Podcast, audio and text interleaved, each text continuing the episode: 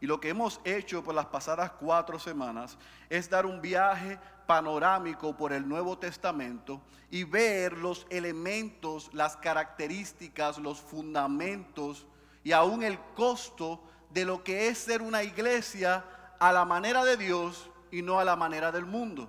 Y en forma de resumen brevemente para recordar y refrescar y para ayudar a los que nos visitan esta mañana a ver dónde estamos y hacia dónde vamos a culminar esta serie. En nuestro primer mensaje vimos que Cristo edifica su iglesia. En Mateo 16, versículo 18, Él afirmó, Él garantizó, Él aseguró que sobre sí mismo, sobre Cristo, sobre las palabras que Pedro dijo, que Él era el Cristo, el Hijo del Dios viviente, sobre esa realidad, sobre esa expresión, Cristo edificaría su iglesia y las puertas del infierno no prevalecerían contra ella.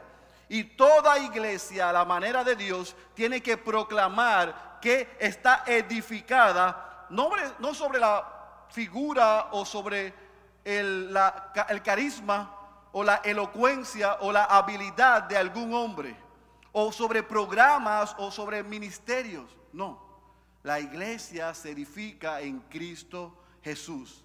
En nuestro segundo mensaje entonces vimos los fundamentos de la iglesia o el fundamento de la iglesia. Y vimos en Hechos capítulo 2, versículo 42 al 47 ¿Cómo se inicia la primera iglesia, la iglesia en Jerusalén? Jesús en Mateo 16, versículo 18, hace un anuncio y es donde por primera vez se menciona la palabra iglesia hacia el futuro, pero en Hechos capítulo 2 vemos esa iglesia cómo nace.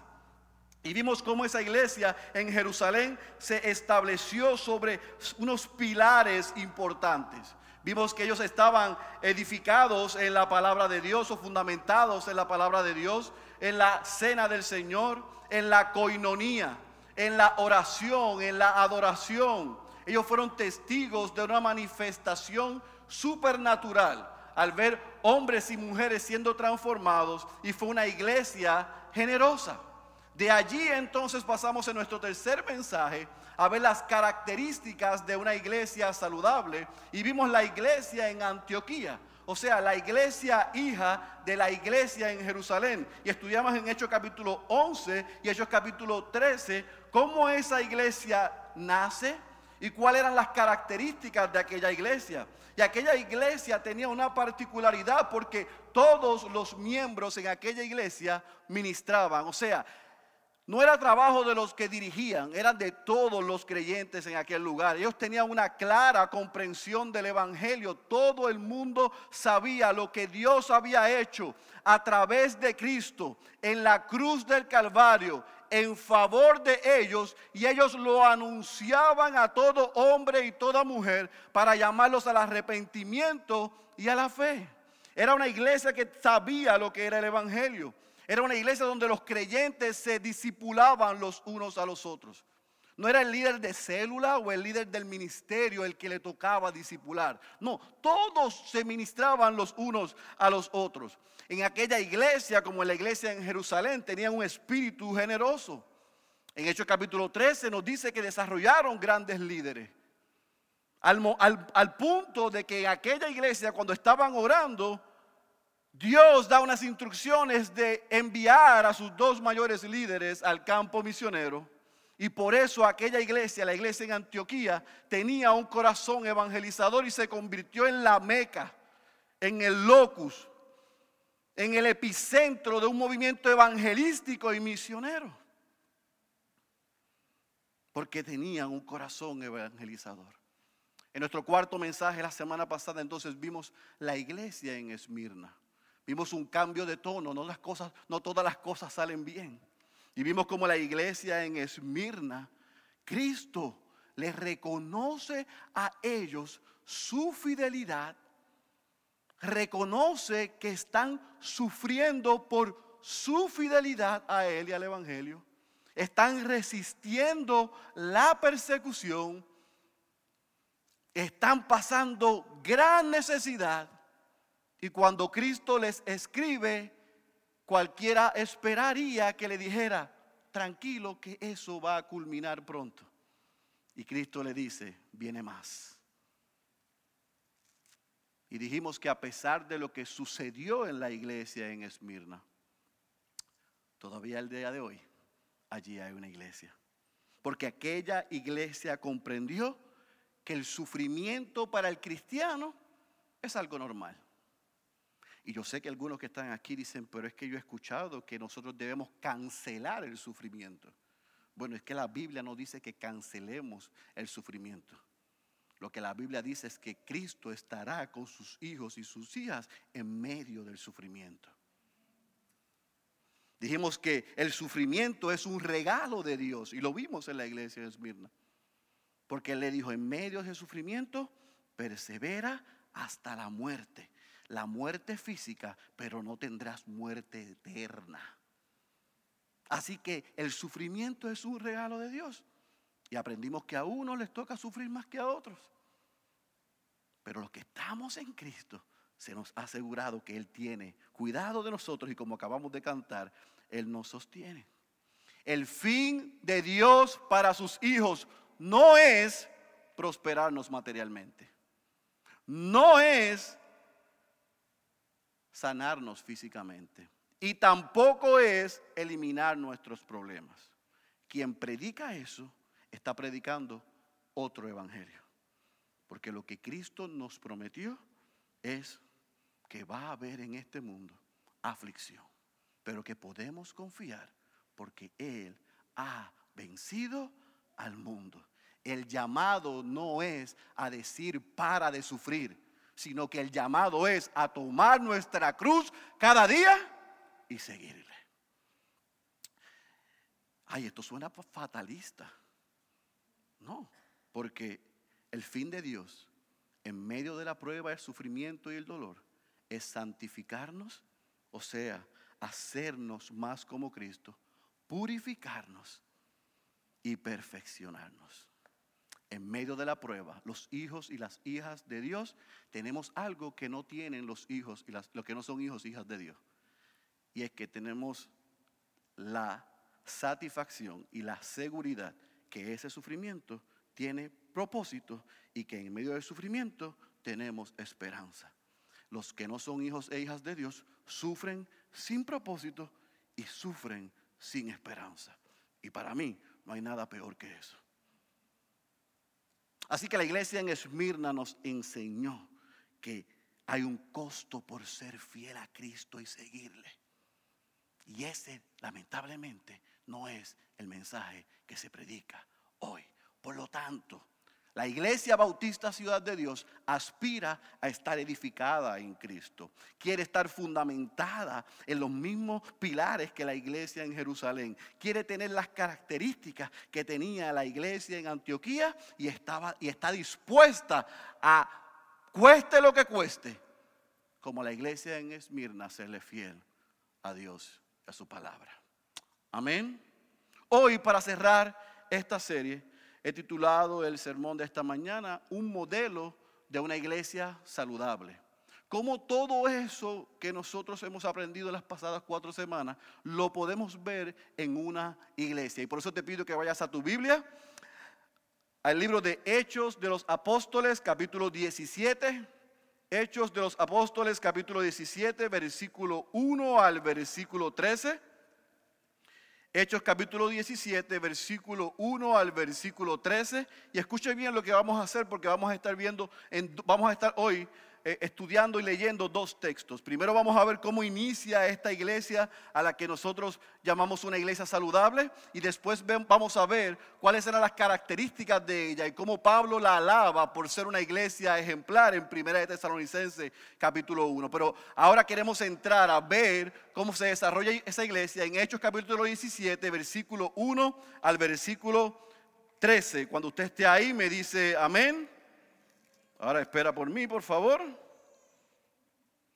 Hechos capítulo 17, versículo 1 al 3, ¿estamos ahí? Muy bien, dice la santa y la poderosa palabra de nuestro Señor. Después de pasar por Anfípolis y Apolonia, llegaron a Tesalónica, donde había una sinagoga de los judíos. Y Pablo, según su costumbre, fue a ellos por tres días de reposo, o sea, por tres sábados corridos. Discutió con ellos basándose en las escrituras, explicando y presentando evidencia de que era necesario que el Cristo padeciera y resucitara de entre los muertos, diciendo, este Jesús, a quien yo os anuncio, es el Cristo. Algunos de ellos creyeron y se unieron a Pablo y a Silas, juntamente con una gran multitud de griegos temerosos de Dios y muchas de las mujeres principales. Pero los judíos, subraye esto, llenos de envidia, llevaron algunos hombres malvados de la plaza pública, organizaron una turba y alborotaron la ciudad. Y asaltando la casa de Jasón, procuraban sacarlos al pueblo. Al no encontrarlos, arrastraron a Jasón y a algunos de los hermanos entre las autoridades de la ciudad gritando, esos que han trastornado al mundo han venido acá también. Y Jasón los ha recibido. Y todos ellos actúan contra los decretos del César diciendo que hay otro rey, Jesús. Y alborotaron a la multitud y a las autoridades de la ciudad que oían esto. Pero después de recibir una fianza de Jasón y de los otros, los soltaron. Pablo y Silas, enviados a Berea, dice el subtítulo, versículo 10. Fíjese lo que sucede. Ellos salen corriendo, huyendo, su vida está en peligro por el Evangelio pero mira lo que sucede en el versículo 10.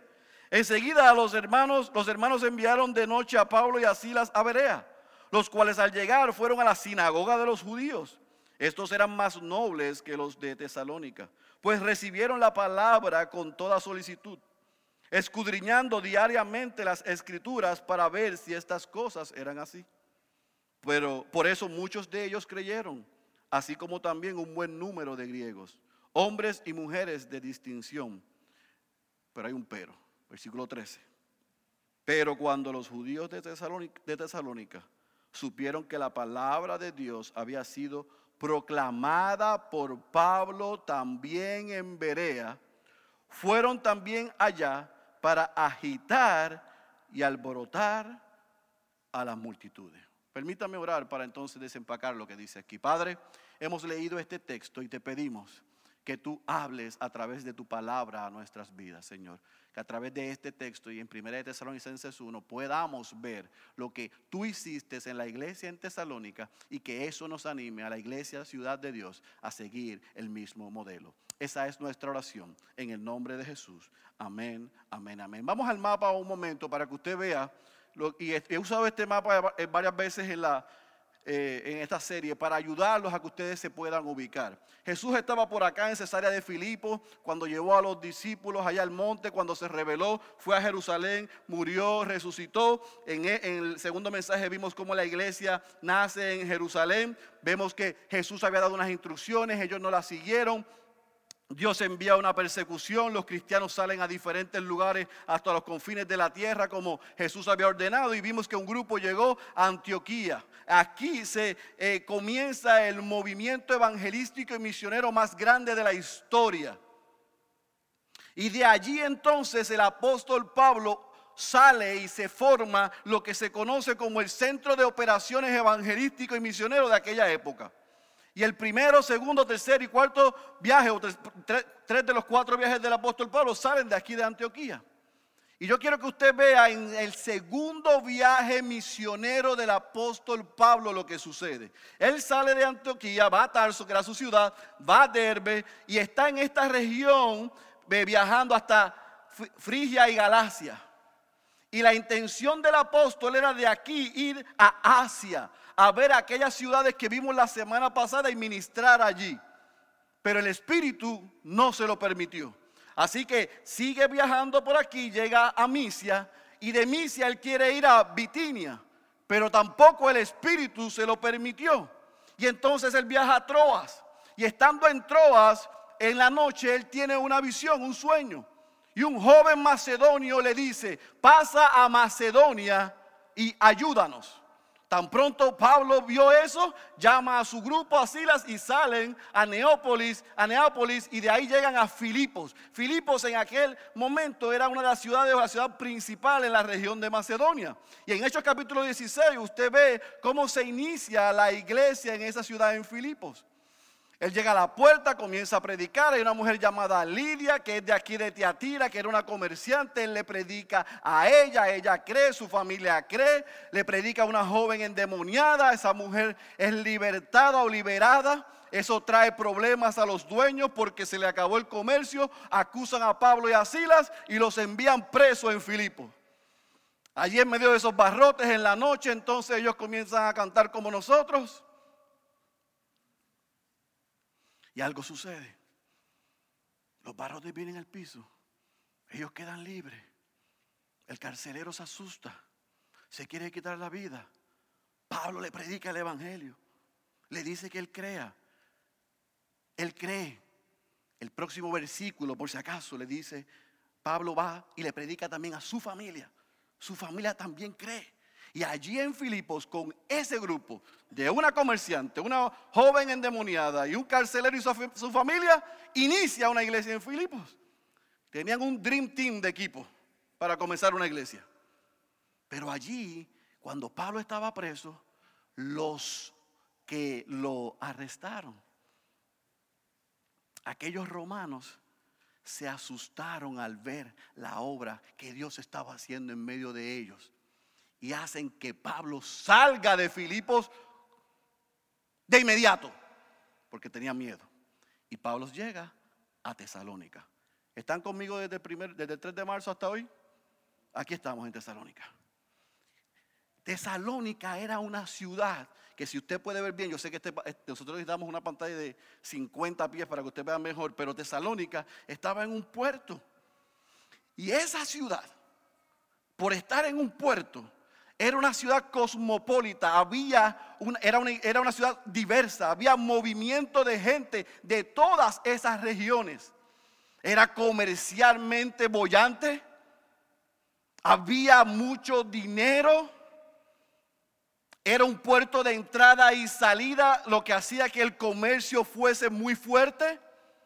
Pero como en todas estas ciudades importantes, por ese movimiento de diferentes grupos religiosos, esa ciudad era una ciudad muy pagana. Y cuando Pablo sale de Filipos con la instrucción de Dios mediante esa visión del joven macedonio de ir a Macedonia, no solamente a Filipos, sino a la región, Pablo llega a Tesalónica. Y allí él comienza a predicar el Evangelio como tendía a ser en todas las ciudades. ¿Dónde? En las sinagogas. Y allí él predica en tres ocasiones en la sinagoga de los judíos y comienzan aquellos judaizantes a creer en el Evangelio. Y gente de diferentes regiones y diferentes contextos sociales y económicos y culturales comenzaron a creer lo que Dios había hecho, el Evangelio a través de Cristo. ¿Y qué sucedió? Lo mismo que sucedía antes y que sucede hoy. Que comenzaron a tener miedo y señalaron a Pablo como un alborotoso, como un rebelde, como un subversivo. Y entonces Pablo se reunía en la casa de Jasón, a Jasón le ponen presión y Pablo tiene que salir de Tesalónica, corriendo, huyendo.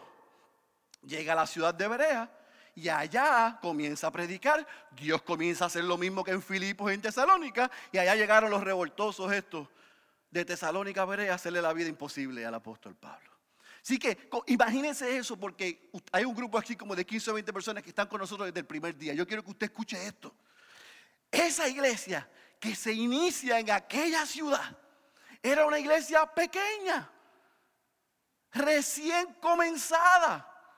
Algunos estipulan que Pablo estuvo allí como un mes, tres sábados, quizás se quedó un sábado más en la discusión en casa de Jasón y estuvo un mes. Yo no sé eso si estuvo tres sábados, un mes o varios meses. Yo creo que él estuvo un tiempo razonable, muy corto, pero razonable para salir. Pero allí se estableció una iglesia. Y Pablo sale de esa iglesia, de esa ciudad, huyendo, pero se quedan unos creyentes allí, predicando el Evangelio, compartiendo el Evangelio, enfocados en el Evangelio. Pero Pablo, como un buen pastor, cuando llega a la ciudad de Corinto, ¿puedes poner el mapa otra vez? Está en Acaya, aquí en Corinto. Él envía a Silas a Tesalónica. Él quiere saber qué está sucediendo en esa iglesia que recién comenzó. Él quiere saber cuál es la condición de aquellos creyentes. ¿Y sabe lo que hizo? No, sí, la Timoteo, llega allá, ve la obra de la gracia de Dios en Tesalónica y regresa a donde Pablo y le da un informe. Timoteo le dice, ¿Sabes qué? En aquella ciudad, aquel grupo de nuevos creyentes, de bebés espirituales, están predicando el Evangelio. Están siendo fieles en medio de la persecución. Hay dificultad, pero se están esparciendo, se están multiplicando y están creciendo. Así que el apóstol está en Corinto y ¿qué hace? Le escribe una carta a aquella iglesia. Yo sé lo que es eso. Porque yo planté una iglesia y de vez en cuando y en cuando en vez yo envío mensajes de texto e email a esa iglesia que planté para animarles, recordarles, saludarles, amarles y hay veces que hasta corregirles. Y eso es lo que hace Pablo en esa primera carta a los tesalonicenses. Y cuando les escribe por lo que escuchó de Timoteo, Pablo los felicita. Y se entiende que aquella iglesia en Tesalónica era una iglesia ejemplar y saludable. Y usted puede estar mirándome y diciéndome, ¿y cómo usted sabe eso? Porque en Hechos 16 lo que dice fue, 17, perdón, lo que dice fue lo que, lo que, lo que Pablo hizo. ¿Cómo sabemos que esa iglesia era una iglesia ejemplar y una iglesia saludable? Vaya a 1 de Tesalonicenses capítulo 1 y vamos a leerlo nosotros. Primera de Tesalonicenses capítulo 1 y vamos a ver cómo nosotros sabemos que esa iglesia era una iglesia saludable. ¿Cómo sabemos que la iglesia en Tesalónica era una iglesia saludable? Bueno, porque el que la fundó, el pastor que se invirtió allí y que tuvo que salir huyendo para eh, cuidar y perseverar, su vida, preservar su vida, lo dice. Primera de Tesalonicenses capítulo 1. ¿Está ahí? Mire lo que le dice Pablo en aquella carta a los tesalonicenses. Pablo, Silvano y Timoteo a la iglesia de los tesalonicenses en Dios Padre y en el Señor Jesucristo. Gracias a vosotros y paz. Siempre damos gracias a Dios por todos vosotros, haciendo mención de vosotros en nuestras oraciones, teniendo presente sin cesar delante de nuestro Dios y Padre vuestra obra de fe, vuestro trabajo de amor y la firmeza de vuestra esperanza en nuestro Señor Jesucristo sabiendo, hermanos amados, su elección de vosotros. Pues nuestro evangelio no vino a, vosotros solamente en palabras, sino también en poder y en el Espíritu Santo. Y con plena convicción, como sabéis qué clase de personas demostramos ser entre vosotros por amor a vosotros. Versículo 6. Y vosotros vinisteis a ser imitadores de nosotros y del Señor, habiendo recibido la palabra en medio de mucha tribulación con el gozo del Espíritu Santo, de manera que llegasteis a ser un ejemplo para todos los creyentes en Macedonia y en Acaya. Porque saliendo de vosotros, la palabra del Señor ha resonado, no solo en Macedonia y Acaya, sino que también por todas partes vuestra fe en Dios se ha divulgado, de modo que nosotros no tenemos necesidad de hablar nada pues ellos mismos cuentan acerca de nosotros, de la acogida que tuvimos por parte de vosotros y de cómo os convertisteis de los ídolos a Dios para servir al Dios vivo y verdadero y esperar de los cielos a su Hijo, al cual resucitó de entre los muertos, es decir, a Jesús, quien nos libra de la ira venidera. Mira lo que dice el versículo 7, de manera que llegasteis a ser un ejemplo para todos los creyentes en Macedonia y en Acaya. Pon el mapa otra vez, Diana, por favor. Llegaste a ser un ejemplo a todos los creyentes en esta región, en esta región, pero más adelante dice que la fama de ellos era conocida en todo lugar una iglesia joven, recién comenzada, con un grupo de creyentes fieles, Dios los usó poderosamente. Y lo que estaba haciendo Dios allí era conocido en el mundo. Por eso era una iglesia ejemplar. Ahora, ¿qué cosas hicieron a esa iglesia ejemplar? Yo no tengo todo el tiempo del mundo que yo quisiera para desempacar lo que dice Primera de Tesalonicenses y segunda de Tesalonicenses. Más adelante predicaremos esas, esas dos cartas. Pero en resumen, y usted tiene su bosquejo aquí en mis notas del sermón, yo quiero que usted anote algunas características y le voy a dar textos para que usted vea cómo nosotros sabemos que por lo que Pablo le dice en aquellas cartas a ellos, aquella iglesia era una iglesia ejemplar. Pablo no le dice a ellos nada más, ustedes son ejemplo, ustedes son modelo de salud. No, sino que lo que ustedes son, ustedes no lo tienen que decir, sino que es conocido en todos lados. ¿Entienden la diferencia? Cuando yo me veo en el espejo es una cosa, cuando la gente me dice es otra. Porque yo me veo en el espejo flaco, pero la gente me dice que no estoy flaco. Es cuestión de percepción. Pero lo que pasaba en Tesalónica no era percepción, era que lo que ellos eran, todo el mundo lo sabía. ¿Y cuáles eran las características? Número uno, aquella iglesia, escuche bien, estaba centrada en el Evangelio.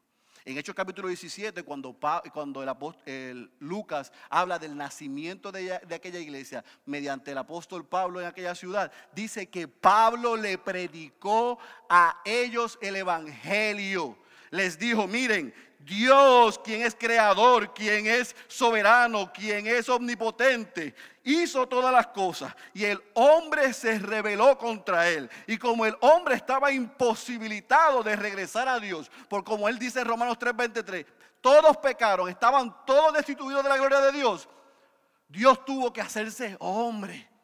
Y ese Dios encarnado vino a este mundo a vivir la vida que ustedes los tesalonicenses no van a poder vivir.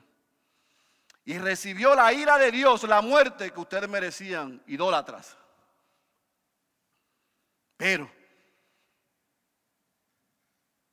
si ustedes hoy se arrepienten y creen, pueden vivir eternamente los, que estaban en Tesalónica, los tesalonicenses, judíos y no judíos, gentiles y no gentiles, gente de todas las regiones, escucharon el Evangelio y creyeron.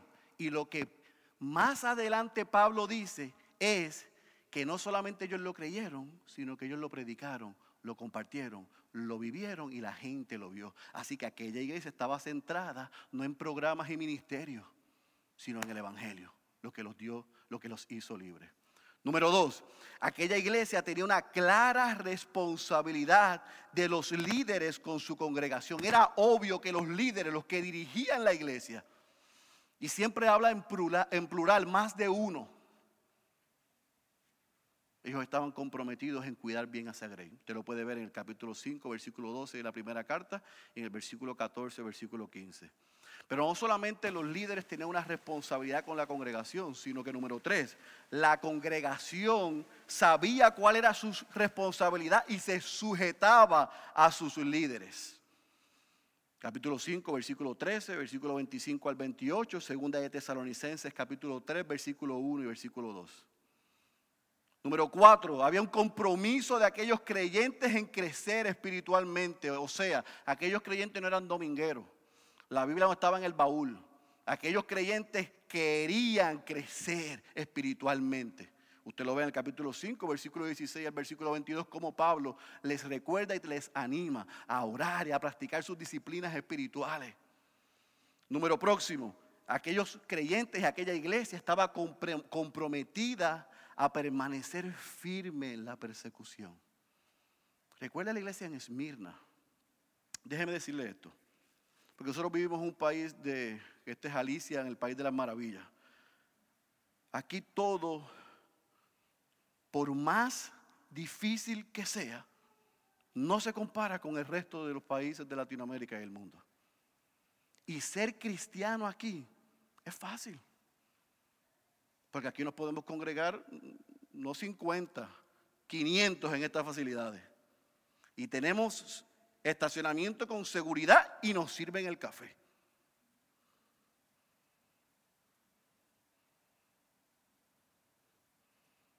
Pero yo quiero que usted vaya a otros países para que usted vea si es tan fácil seguir a Cristo. Si es tan fácil el domingo en la mañana, en el día del Señor, ir a un sitio tan cómodo como este a congregarnos. Porque los persiguen, se burlan, los matan. Eso no ha llegado aquí, pero puede ser que llegue. Y ahí se van a separar los niños de los hombres. Los que hablan cristianés de los que son cristianos.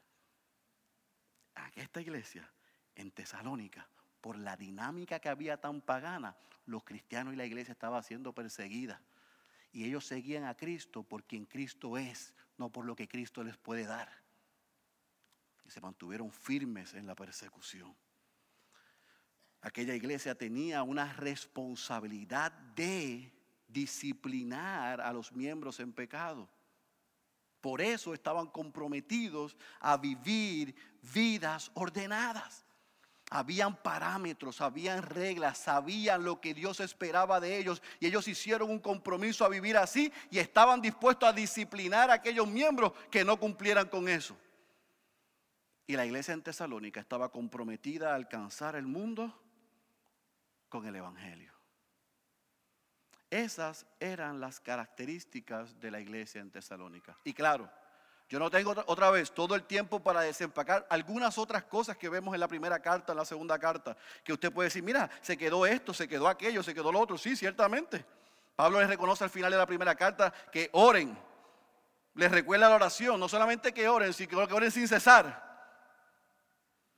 Así que hay algunas cosas que yo no menciono, pero en términos generales yo quiero que usted tenga una idea, porque hay un patrón en todas estas iglesias en el Nuevo Testamento, que es lo que las hacía iglesias saludables e iglesias ejemplares. Y la iglesia en Tesalónica es, era una de ellas. Quizás usted está por primera vez aquí y dice, ¿y qué tiene que ver eso con esta iglesia? Tiene mucho que ver con nosotros.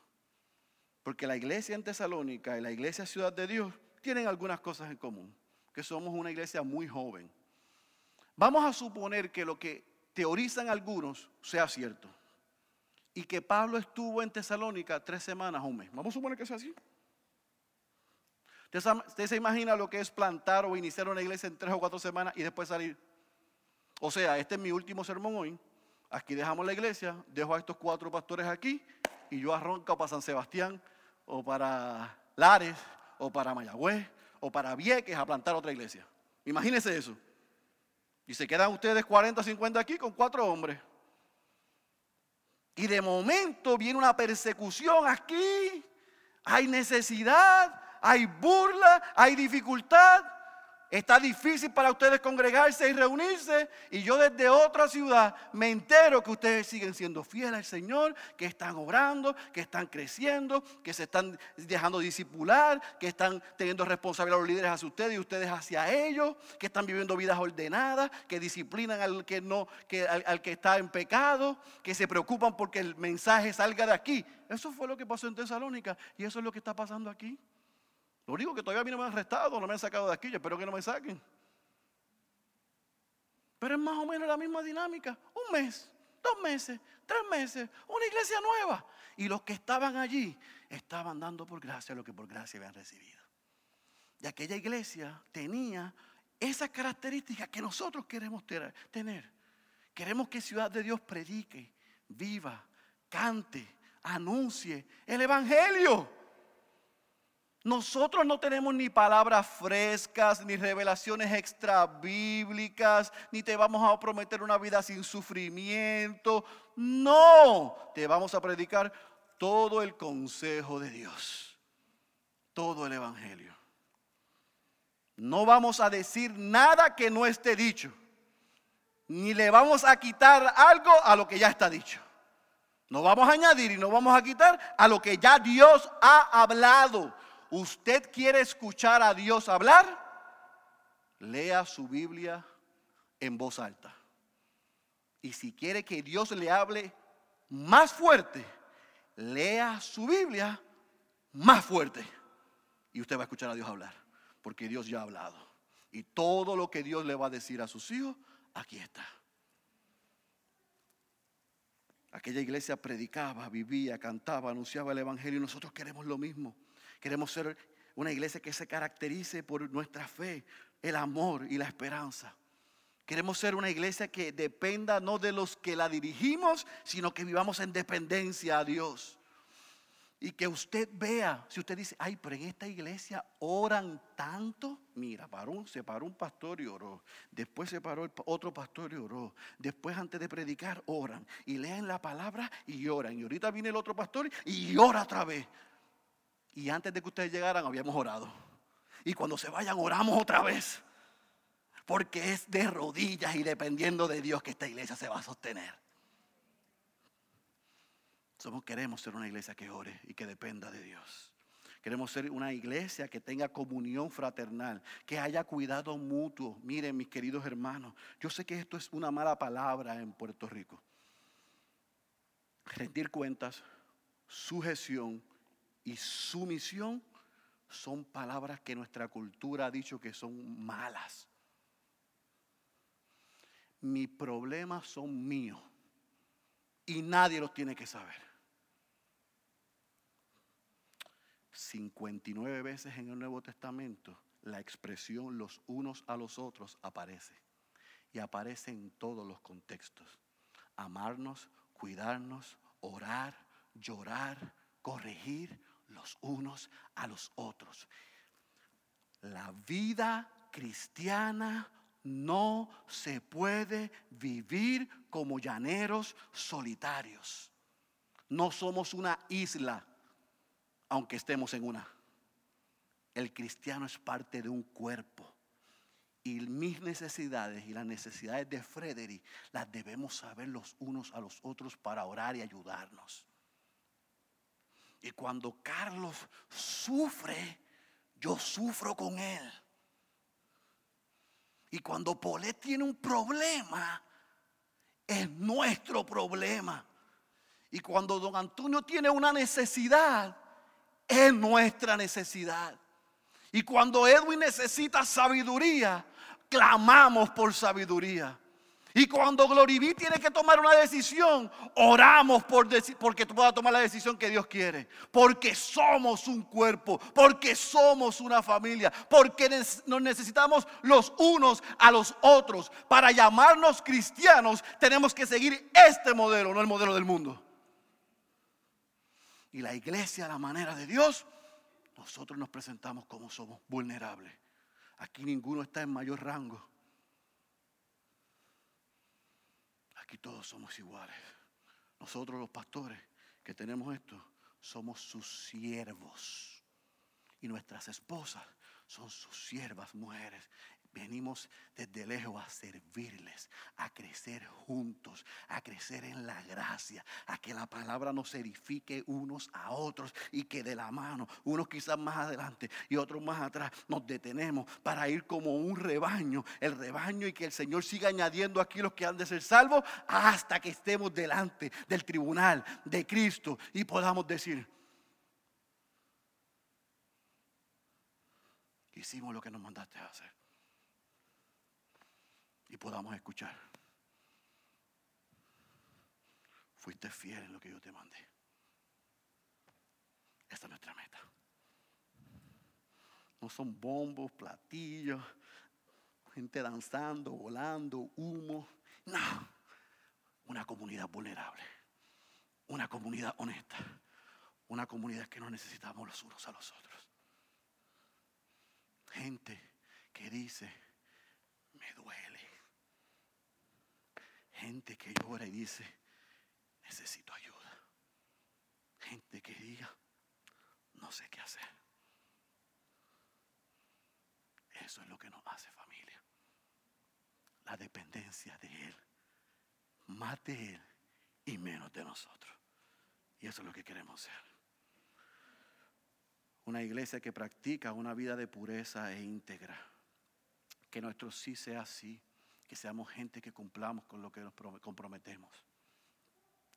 Y queremos ser una iglesia, como usted vio, que estemos comprometidos con nuestro tiempo, con nuestros talentos, pero también con nuestros recursos, para que este mensaje no se quede en Miramar, sino que llegue hasta los confines de la tierra.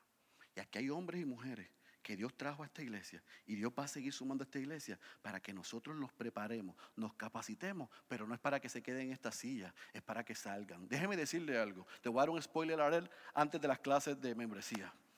Nosotros no aspiramos a tener una iglesia que llene hasta aquella pared y aquella pared y aquella pared para abrir un segundo servicio.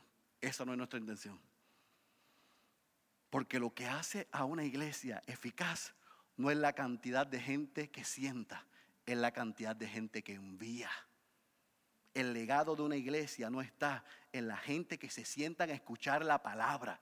El legado de una iglesia saludable en la capacidad de gente que son discipuladas, que son capacitadas y que son enviadas.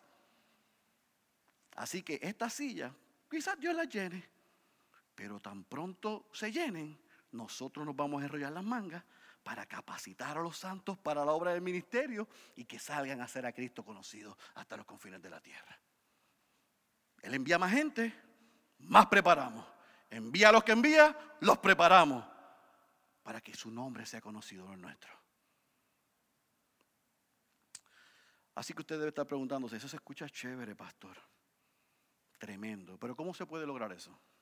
¿Cómo usted aspira y los pastores de esta iglesia aspiran a que eso se logre? Bueno, dependientes del Espíritu. No es nuestra fuerza, no es nuestra capacidad, sino en el Señor y su palabra. Pero como iglesia, y yo quiero pedirle a mis amadas que puedan pasarle un documento que nosotros hemos creado, que yo quiero que usted se lleve hoy que culminamos esta serie. Y porque hay gente que nos está visitando. Y hay un grupo que está con nosotros el primer día.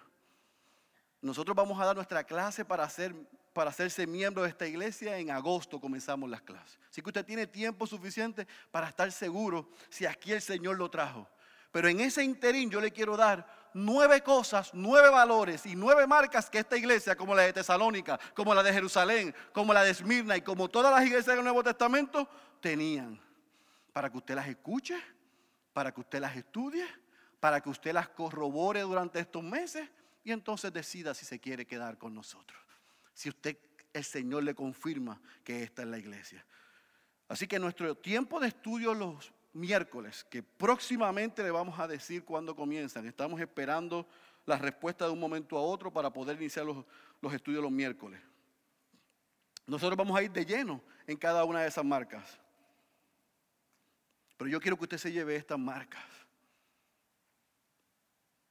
y que usted pueda no solamente leer la definición que le estamos dando, sino que nosotros le estamos concediendo todo el espacio para que usted nos vea a nosotros a ver si la estamos viviendo. Número uno, la primera marca de una iglesia saludable, una iglesia neotestamentaria y que Ciudad de Dios aspira a tener es que aquí se predique expositivamente. Que el punto del texto, lo que dice el texto es lo que se predica en ese sermón. Nosotros no le vamos a añadir ni quitar nada. Sí hay otros tipos de predicaciones, nosotros no tenemos ningún problema con eso y probablemente en algún momento predicaremos sermones temáticos o biográficos, pero aquí se va a predicar todo el consejo de Dios de manera expositiva y estructurada. Vamos a leer los libros, vamos a ver los libros de la Biblia, no un texto aquí y un texto allá, no, vamos a ver todo el consejo de Dios. Número dos, nosotros vamos a ver y aprender y usted va a ver que aquí hay teología bíblica. No solamente cómo predicamos, sino también lo que enseñamos. Nosotros queremos y tenemos un compromiso de que ustedes conozcan al Dios de la Biblia tal y como Él se ha revelado en la Escritura. ¿Usted sabe cuál es el gran problema en la iglesia de hoy? Un concepto errado de Dios, distorsionado de Dios. Hoy Dios lo hemos convertido y lo hemos colocado en un aladino, donde yo froto, yo le pido, yo le exijo, yo le decreto, yo le demando y le digo que no acepto no. No, ese no es el Dios de la Biblia. Pero para conocer el Dios de la Biblia, tenemos que estudiar la Biblia como, es. Así que nosotros nos comprometemos con ustedes a que usted pueda ver lo que es la sana doctrina, que pueda ver la Biblia como un todo y a quién apunta la Biblia. Número tres, nosotros queremos que ustedes, que cada uno de los que se hagan miembro de esta iglesia, pueda entender lo que es el Evangelio, las buenas nuevas de salvación, la obra de Dios mediante Cristo. Y que usted pueda explicarlo bien y que pueda compartirlo bien. Nosotros queremos que tengan un entendimiento correcto de lo que es el Evangelio. A veces usted le pregunta a alguien qué es el Evangelio y te dice ir a la iglesia. ¿Qué es el Evangelio? Que Dios es bueno. ¿Qué es el Evangelio? Que Él no quiere que yo tenga problemas. No, ese no es el Evangelio. Y nosotros queremos que usted aprenda qué es el Evangelio, viva el Evangelio, pero también que pueda compartir lo que es el Evangelio. Número cuatro, nosotros queremos que ustedes tengan un entendimiento de lo que es la conversión bíblica. Yo acepté a Jesús cuando tenía cuatro años y desde los cuatro años yo soy cristiano. Yo no puedo decir que no. Lo que yo me pregunto es si desde los cuatro años usted y yo damos frutos de que somos hijos de Dios e hijas de Dios. El repetir una oración no nos hace cristianos. Lo que nos hace cristianos es que Dios nos convierta. Y el ir a la iglesia y servir en la iglesia no me hace cristiano.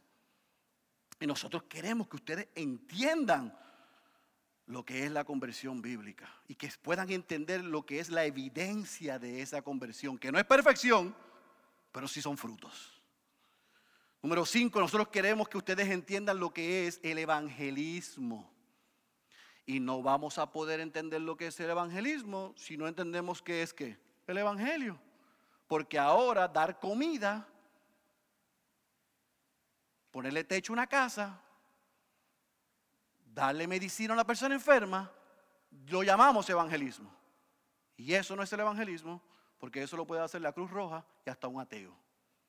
Nosotros hacemos esas obras, pero para hacer evangelismo tiene que incluir una proclamación del evangelio.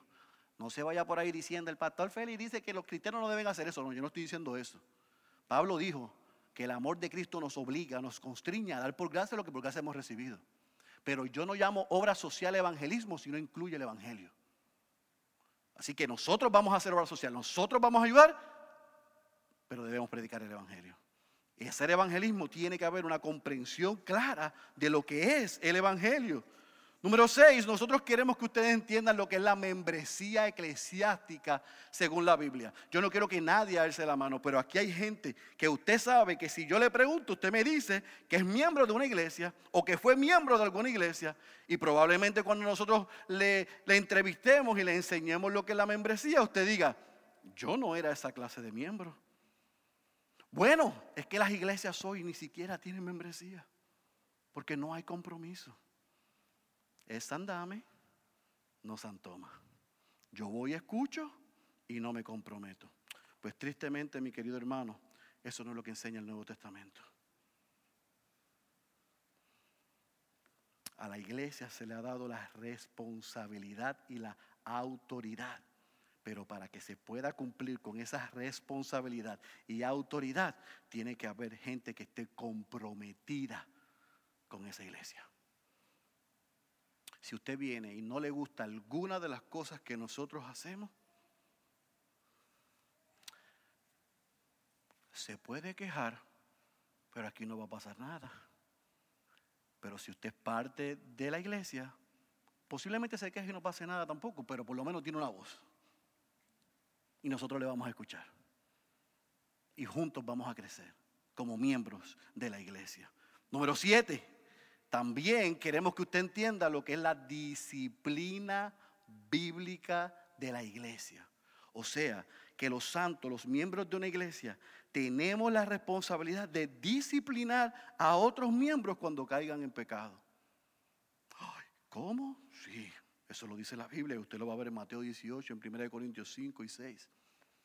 Esa es nuestra responsabilidad y nosotros queremos que usted entienda eso. Número 8, nosotros queremos que usted entienda que no es bíblico permanecer como bebé cristiano. Es que yo llevo 20 años en el Señor, pero me siento como un bebé. ¿Por qué? Si el llamado es a crecer, probablemente porque no ha sido discipulado o porque no ha sido discipulado. Probablemente porque no se ha invertido en crecimiento como una señal de vida saludable. Yo hoy estoy aquí y mañana yo aspiro a crecer aunque sea así. Pero no puede ser que el año que viene yo esté en mi mismo estado espiritual. Eso nosotros no lo queremos. Queremos crecer. Y eso se hace mediante el discipulado y la inversión cristiana. Y número nueve, nosotros queremos que ustedes entiendan cómo dice la Biblia que la iglesia se lidera. Y esta iglesia es una iglesia complementarista. O sea, nosotros creemos que el hombre y la mujer fueron hechos iguales en, el, eh, en cuanto a valor y dignidad delante de los ojos de Dios, pero Dios le ha creado con un diseño y un rol diferente. Y dentro de la iglesia, la Biblia es clara que quienes dirigen la iglesia son los hombres. Y nuestras esposas son felices con esos. No se asusten ni se deprima. Gracias, mi amor son felices. Y usted dice, y entonces, si la mujer no puede ser pastora, ¿qué hace en la iglesia? Lo mismo que hace un hombre que no es llamado a ser pastor. Ese es el fin, que esta iglesia sea liderada por hombres que tengan más de un pastor y que esos pastores tengamos la misma autoridad con diferentes responsabilidades. Por eso es que somos cinco hoy, posiblemente en diciembre bajemos como en Hechos 13, porque algunos de ellos van a ser enviados quizás con algunos de ustedes a iniciar otra obra, pero siempre va a haber más de un pastor. Aquí no está el ungido del Señor, yo no soy el intocable, yo no soy el papa de esta iglesia, yo soy un siervo junto a otros cuatro pastores para servirle a ustedes y agradar a Dios. Y nosotros vemos en el Nuevo Testamento la pluralidad más de un pastor y la paridad de pastores. Aquí no hay rangos, aquí todos somos pastores y cuidamos la grey. Y si usted tiene duda de eso, no salga corriendo. Denos la oportunidad de usted poder ver con nosotros a través de la Escritura lo que nosotros sabemos y conocemos y entendemos que es lo que dice la Biblia. Las mujeres tienen un lugar especial en esta iglesia. Y dicho sea de paso, son las primeras que se comienzan a reunir a partir del sábado 13 de abril para crecer y ser mujeres Titos 2, donde las mujeres mayores en conocimiento y verdad enseñen a las otras y ambas crezcan a ser buenas hacendosas de su casa y amar bien a sus maridos. Eso es lo que dice la Biblia. Cualquier otra cosa está fuera del rol y del patrón bíblico y nosotros ahí sí vamos a resistir. Así que yo estoy siendo tan feo como tan franco con ustedes. Ustedes tienen esta hoja, llévensela, léanla, estudienla y como dijo mi amado hermano Pastor César, si usted tiene alguna pregunta, la puede hacer en confianza. Yo invito al café, usted lo paga. No, mentira, yo le pago el café. Y yo le contesto a cualquiera de los pastores las preguntas que ustedes pueden tener mientras transcurre el tiempo para que ustedes puedan tomar su decisión. Recuerde, en agosto abrimos entonces para comenzar las clases a aquellos que desean ser miembros de esta iglesia. Por lo tanto, para cerrar este sermón y este mensaje, yo quiero que usted sepa y, y cerrar esta serie, que la iglesia bautista Ciudad de Dios está comprometida a hacer una iglesia a la manera de Dios. Sabemos que cuesta. Sabemos que va a ser difícil. Sabemos que estamos en un terreno difícil. Sabemos que Puerto Rico necesita ser reevangelizado. Pero nosotros hemos aceptado el reto. Y nuestro enfoque y nuestro norte es que Dios sea glorificado, que Cristo sea exaltado, que los cristianos sean edificados y que los no creyentes sean salvos.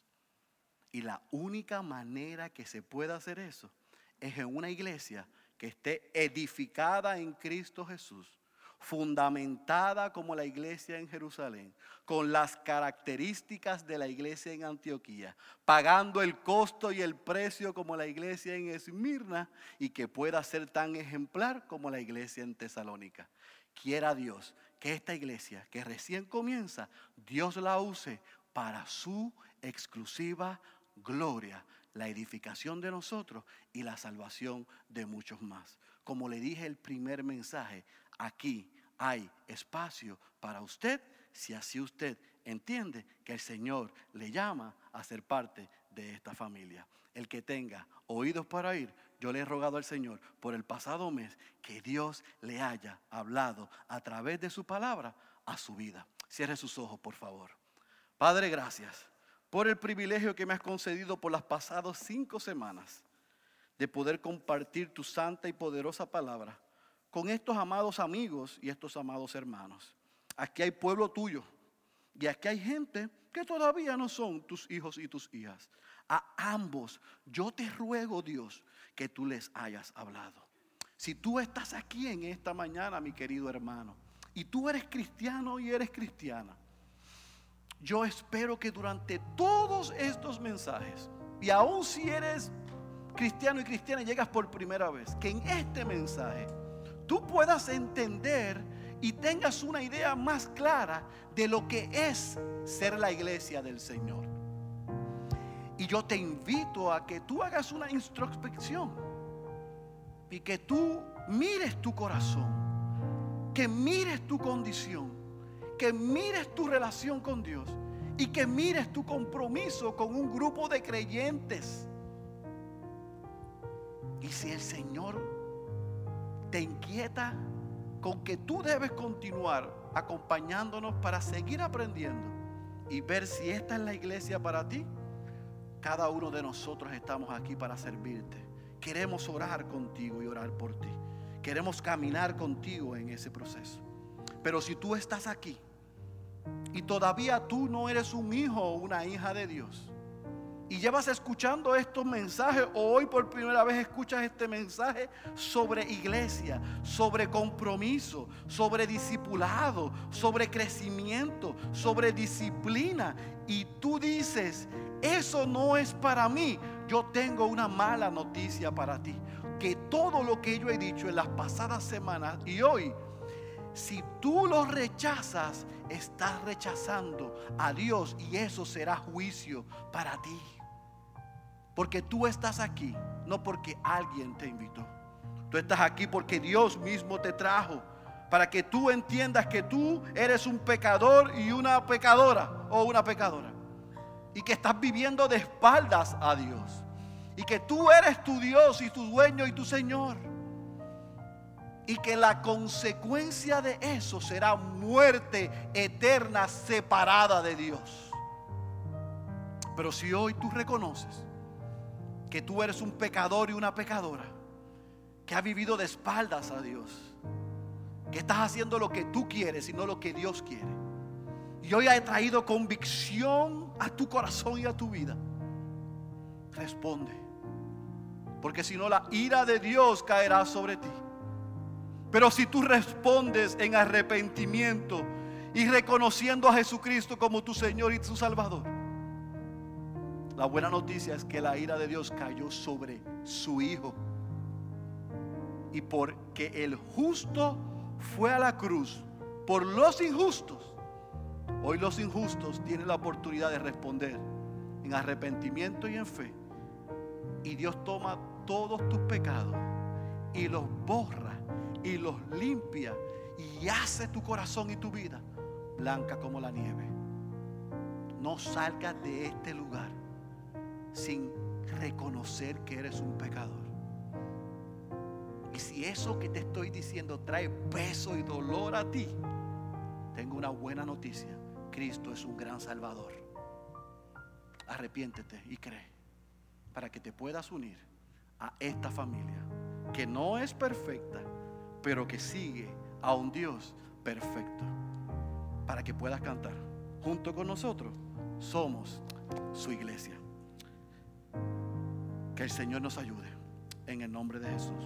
Amén.